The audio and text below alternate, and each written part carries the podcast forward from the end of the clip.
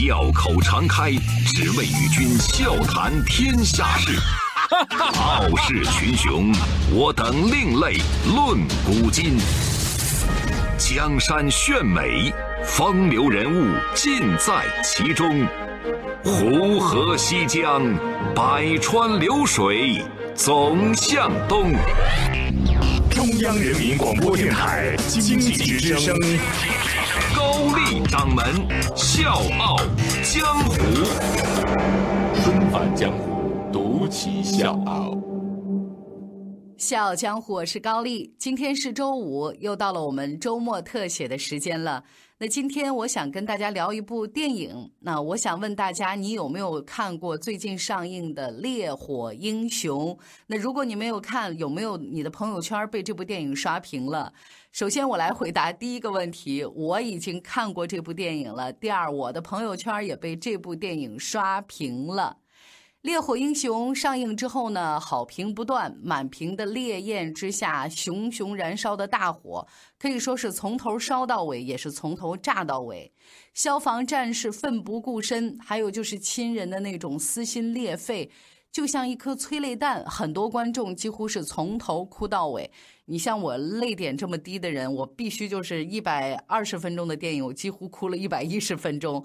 当然，我们也承认也有一些负面的声音啊，觉得会不会太假了呀？会不会太煽情了呀？原本就没有那么感天动地，好吗？我不管大家是什么样的评论，我今天都想给各位讲这部电影台前幕后的故事。听过之后，各位再做评判也不迟。电影《烈火英雄》讲的是一座海港城市的码头管道爆炸，一千零八十万吨的原油不断外泄燃烧，就迅速烧出了一片火海。如果不能控制火势，这个整个趟出来的这个火海，它的火势会蔓延到化学灌区。当有害的气体跟火焰接触，产生更大的破坏力。那电影里面也做了一个描述，它的这个爆炸量相当于二十颗原子弹。整座城市将不复存在。那如果这个原油淌到海里，影响到的是邻省乃至邻国的安全。现在我想告诉各位的是，这部电影百分之九十的对白来自现实，影片里的人物角色也各有原型。如果你了解了它背后真实的故事，你会发现它远远比电影更震撼。电影《烈火英雄》改编自作家鲍尔吉原野的长篇报告文学《最深的水是泪水》。这个故事的原型是2010年7月16号发生的大连新港油罐区火灾。鲍尔吉是走访了一百八十八名消防员，历时四个月撰写的这篇报告文学。火是烈火英雄的主线。那九年前的那场大火，同样牵动着很多消防官兵的神经。作为内地第一部描述消防员事迹的电影，《烈火英雄》让我们第一次近距离的了解这群幕后英雄不为人知的一面。纷繁江湖，独起笑傲，高丽掌门笑傲江湖，敬请收听。我们把时钟回拨到二零一零年的七月十六号，那天晚上六点，在大连开发区一个小村子开小卖铺的韩大姐，跟平常一样吃完晚饭啊，拿个小凳，拿把扇子，坐院子里面乘凉。突然，砰的一声巨响，炸裂四空。这个爆炸声把韩大姐的这个小卖铺震得直晃。隔壁小饭馆的老板娘一边往外跑，一边嚷嚷着说：“呀！”地震了！地震了！很快，他们发现这并不是地震，而是离他们不远的地方新港码头灌区爆炸了。那个地方距离韩大姐他们也只有四五公里的路程。大连新港码头是在我们国家辽东半岛的南边，是一九七四年建造的，是我们国家目前规模最大、水位最深的现代化深水油港。它的设计年通过能力是一千五百万吨，这个地方有中石油、国储油、成品油，还有就是液体化工储罐。爆炸发生之后，新港码头顿时是浓烟滚滚。呃，当时有人描述说，一开始呢，这个烟雾是白色的，后来就慢慢发黑。晚上六点半，也就是十八时三十分左右，现场发生了第二次爆炸。蘑菇云一样的黑色浓烟，整个就升在天空。那韩大姐跟其他人一样，什么家里喂的小鸡儿啊、狗崽儿啊，什么都没带，全部都扔下了，赶紧开车往外跑。与此同时，大家请注意，你们可以在脑子里面描绘一下那个画面：所有人群往一个方向走，而一辆接一辆的消防车逆向他们呼啸而过。在长篇报告文学《最深的水是泪水》里，这样描绘当时大家的那种恐慌：道路上涌来一大片撤退的人流、车流，老百姓的衣服斑杂多样，大多都是在拼命的往外冲。巨响发出的时候是十八点零二分，大连新港消防中队逆流而上，只花了三分钟，九辆消防车就冲到了现场，开始灭火。在接到报警电话之后，开发区消防大队三个中队和海港专职消防支队四个中队相继到达现场。消防员就发现，爆炸点是大连中石油国际储运有限公司保税区的油库。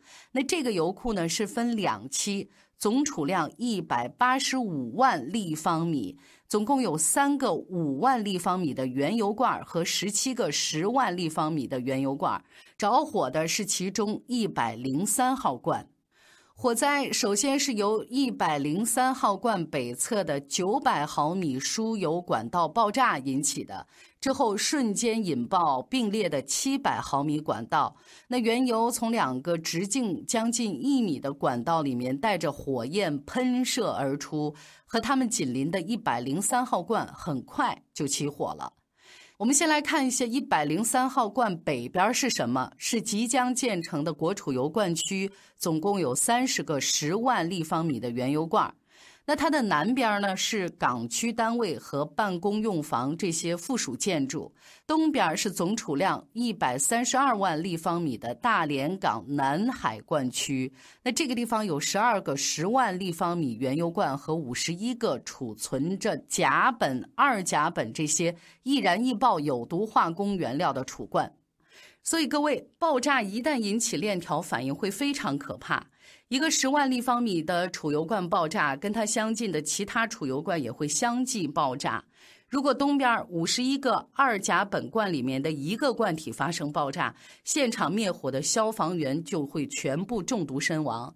毒气一旦飘到二十五公里外的大连市区，整个城市会变成一座死城。现场总指挥、时任辽宁省公安厅厅长李文喜后来说。消防员们当时就相当于在炸药桶里救火，我是含着眼泪下命令的。他知道，如果扑救不及时，再引燃一座油罐，背后二十五公里外的大连市区会受到严重影响，几百万人的生命就会受到威胁。晚上八点多，辽宁全省消防支队两千多名消防员赶到现场，他们面对的是烧的就像人间炼狱一样的火场。当时，大连电视台的一台摄像机捕捉到这样的一个画面：一位消防员拿起电话说：“老婆，我可能回不去了，你对妈好点对孩子好点电话那边肯定是急促的追问声，但是他很果断地说：“别问了，没时间了，不说了。”然后挂掉电话，就往火场里走。源源不断的原油从管道线里面喷出，流到哪儿哪儿就是一片火海。消防员赶到的时候，现场已经形成了五百多平方米的地面流淌火，在烈焰、毒烟、黑雨的包围之下，消防员要完成三项任务：第一，全力扑救流淌火；第二，积极冷却一百零三号罐；第三，确保相邻罐区的安全。为了不让已经爆炸的一百零三号罐引燃其他的罐体，消防员首先他们要做的就是扑灭罐体里的火。但是输油管道里的油气混杂，压力也大。一百零三号罐几十米高的火焰，把有着十多年消防现场经验的王国开吓呆了。这是他见过的最恐怖的现场。地上密布的输油管线把几十个储油罐串联起来，滚烫的原油在地下就这么涌动着，就像烧开的粥一样，咕嘟咕嘟的冒着泡。高温让原油接连发生了好几次爆炸，路面上的井盖被炸得满天飞。这地面呢都是沥青浇筑的，那经过大火的炙烤之后，它稀软了，就像沼泽地一样。消防员们每迈前一步，这脚上都跟挂了铅球似的。就这样，他们一边躲避不知道什么时候从哪儿飞过来的井盖，一边喊着口号，扛着水袋，把阵地一点一点地向前推进。可是让他们完全没有想到的是。一百零三号罐的墙体经过一个多小时的大火燃烧，变得软塌塌的，几乎折了。这个时候，开发区大队大队长李永峰就突然发现，一百零三号罐东边原油泵房里面的油呲呲的在那儿响，原来是红色的火也突然变白了，输油管线来回在那儿乱动，就这一系列的信号就让他感觉不对。多年的经验告诉他，油泵房要爆炸了。他马上用对讲机在那喊：“赶紧撤，赶紧撤！”消防员们听到指令，刚跑出去十几米，身后的油泵房就爆炸了。他们还没来得及拿的不锈钢水枪、水炮，瞬间化为灰烬。原油就这么呼呼的往外喷涌，刚扑灭的火转眼又被点燃了。如果不切断原油泄露的来路，一百零三号罐旁边的一百零一到一百零六号储油罐一旦被引燃，大火将无法控制。所以，关闭这些油罐的阀门成为灭火的唯一出路。我是吴伯凡，邀请你在微信公众号搜索“经济之声笑傲江湖”，记得点赞哦。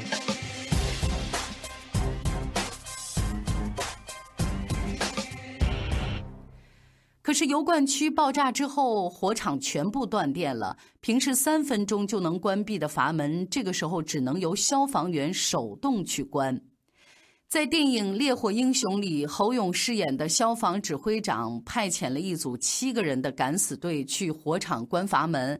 当时他说了一句话，包括我在内的很多观众当时就泪崩了。他说：“是党员的，家里有兄弟的，往前一步走。”其实这句话也是真实发生的，在影片里，油罐区负责人一开始说这个阀门呢，大概转上十五分钟就能关掉，但是黄晓明和队友转了超过十五分钟，这个阀门还是没有关闭。这个时候，负责人才说每个阀门要转八千圈才能关闭。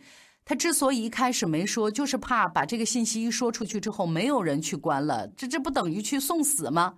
听到这个话，侯勇被气急了，他扇了这个油罐区负责人一大巴掌。他说：“你太不了解消防员了。”而实际情况是，大连新港火灾现场的一个阀门要转八万圈才能关闭，而且一个油罐有两个阀门。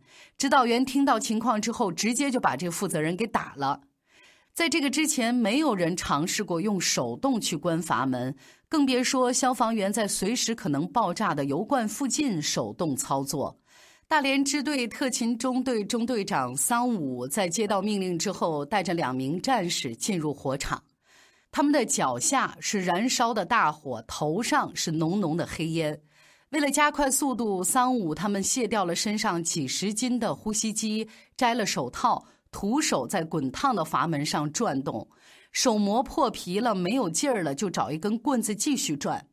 用班长孙令明的话说：“顶不住也得顶，因为我们是军人，哪怕用身子堵，我们也得把大火给它截住了。”油罐旁边，孙令明站在消防车上，他离大火只有一米远，原油一股一股的流出来，出来一股就是一个大火浪，烈火往脸上那么烤着，他根本不敢往上看，水枪只能往天上射。地面上融化了的原油把一位指挥员的双脚牢牢地粘住了。为了不耽误救火，他就那么光着脚在滚烫的污油里面继续灭火，满脚都是烫伤。这些消防员是在十六号晚上八点左右进入到最一线的火场。进到火场之后，他们一口水没有喝，一口饭没有吃，徒手跟阀门斗争了八个多小时。一直到第二天凌晨的四点三十分，一百零二号罐和一百零六号罐的四个阀门终于被关闭了，火势终于减缓了。阀门关闭之后没多长时间，指挥部从大连供电公司调来的发电车也赶到了。一百零一、一百零四号，还有一百零五号罐的阀门在通电之后很快关上了。这个时候，大火已经持续燃烧了十一个小时。最终，在多地驰援、海陆空同时灭火、多条线路合作之下，经过将近十五个小时的扑救，油库大火被基本扑灭。剩余的油罐没有造成任何损伤，没有群众伤亡。眼看胜利在望，可是悲剧发生了。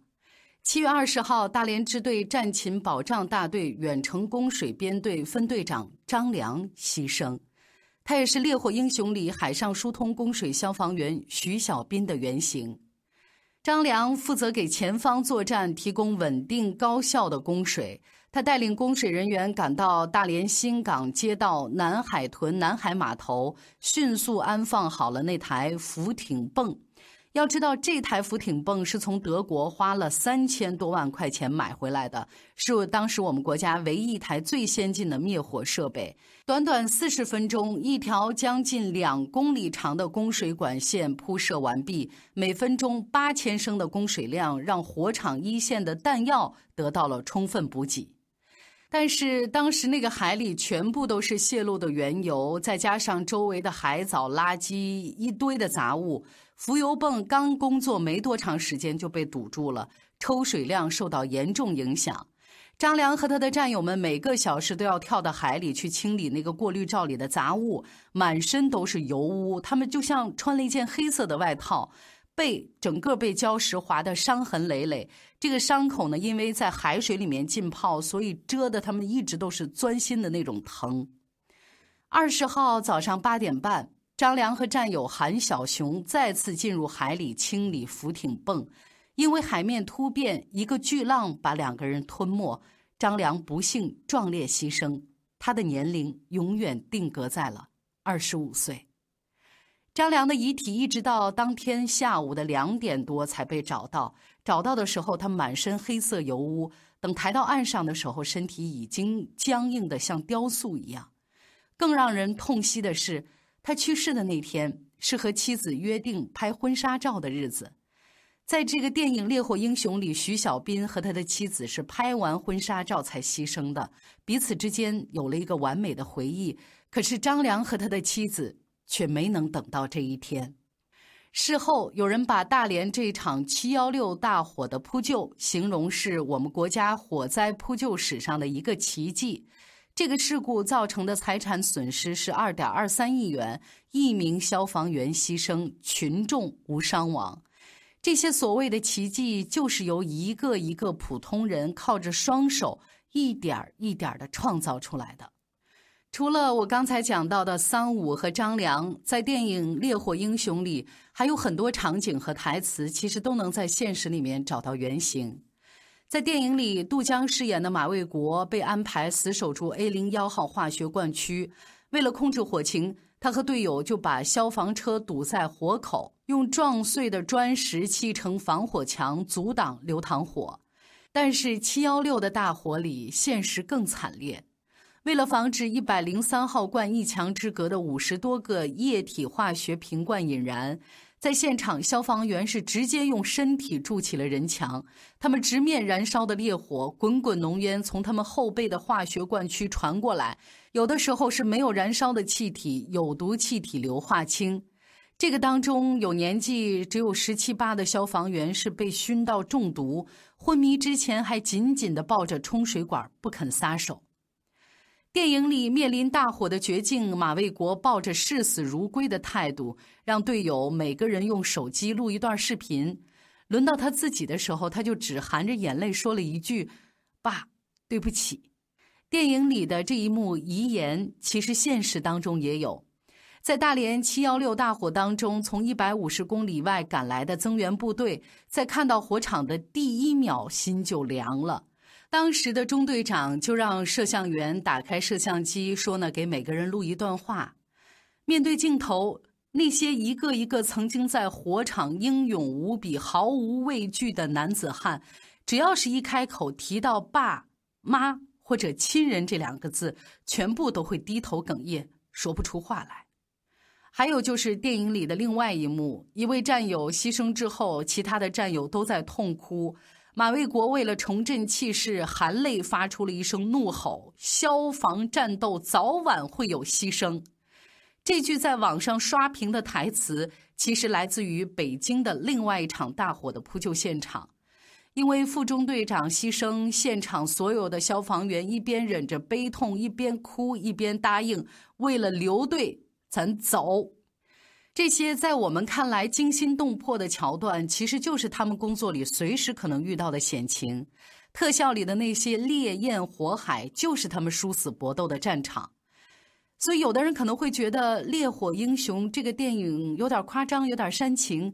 但是，无论如何，这些普通人组成的集体式英雄群绝不夸大。就像《勇往直前》里说的那样。消防要不是最伟大的工作，那什么才是呢？我们常听到这么一种说法：消防员是最帅的逆行者，因为他们总在帮别人往外跑，自己是往里进。可是我们有没有想过这么一件事情？就是披上战衣之前，他们跟我们一样，也是普普通通的老百姓。在家里，他们可能是顶天立地的父亲，可能是刚离开父母没多久的孩子。也可能是新婚燕尔的丈夫。其实每个人心里都有那种危险的心态，消防员也是一样的。只是他们选择了这份职业，他们身上就担负起了更多的责任感和使命感。一有灾难，他们就会义无反顾地冲向最前线。有一位消防战士曾经说过这么一段话：每次出发，我们都祈祷自己能平安归来，但到了现场，时间就是生命。没有时间去犹豫了，哪怕明知道有危险，也必须往前冲。之前在网上也有过这么一段视频：火灾发生的时候，一位消防员为了救群众，自己被困在楼顶。当妻子看到这个消息，打来电话问他平安的时候，他说：“职责所在，没有办法，死我也得这么干。”而我还想告诉各位，就是那些走出火场的人，活着出来的人，他们还要面对更严重的心理挑战。就是 PTSD 创伤后应激障碍，对他们来说，接受同伴或者是被援助者的死亡要比想象难得多。有的人会变得沉默不语，有的人是一直流眼泪。灾难就像梦魇一样反复折磨着他们，让他们在短时间内很难回归正常的生活。所以，每一次的深入火场，每一次奋力救人，他们都是在跟死神抗争。穿越火光，不惧伤亡，青春立下报国志，从此战场是故乡。最后还是想说那句话，很俗，但是确实是此刻我最想说的话。哪有什么岁月静好，不过是有人替你在负重前行。所以今天我们的《笑傲江湖》要在周末的时间，用我们特有的方式致敬最美逆行者。谢谢你们，愿每一次逆行远去。你们都能平安归来。小江湖，我是高丽，下周见。你说习惯了这天蔽日的烟波，你说听惯了精灵呼唤的脉搏，你说你愿为任何人赴你说，这就是使命和职责。穿梭在每个刀山火海里穿梭，交错在人间和炼狱里交错。紧握握住枪将，双手固若枷锁。没错，你就是最美的逆行者。你从来不会退缩，哪怕前方是熊熊烈火，跨过、越过、穿过，你永远是最后一个。每次惊心动魄，每一次被浓烟吞没。you.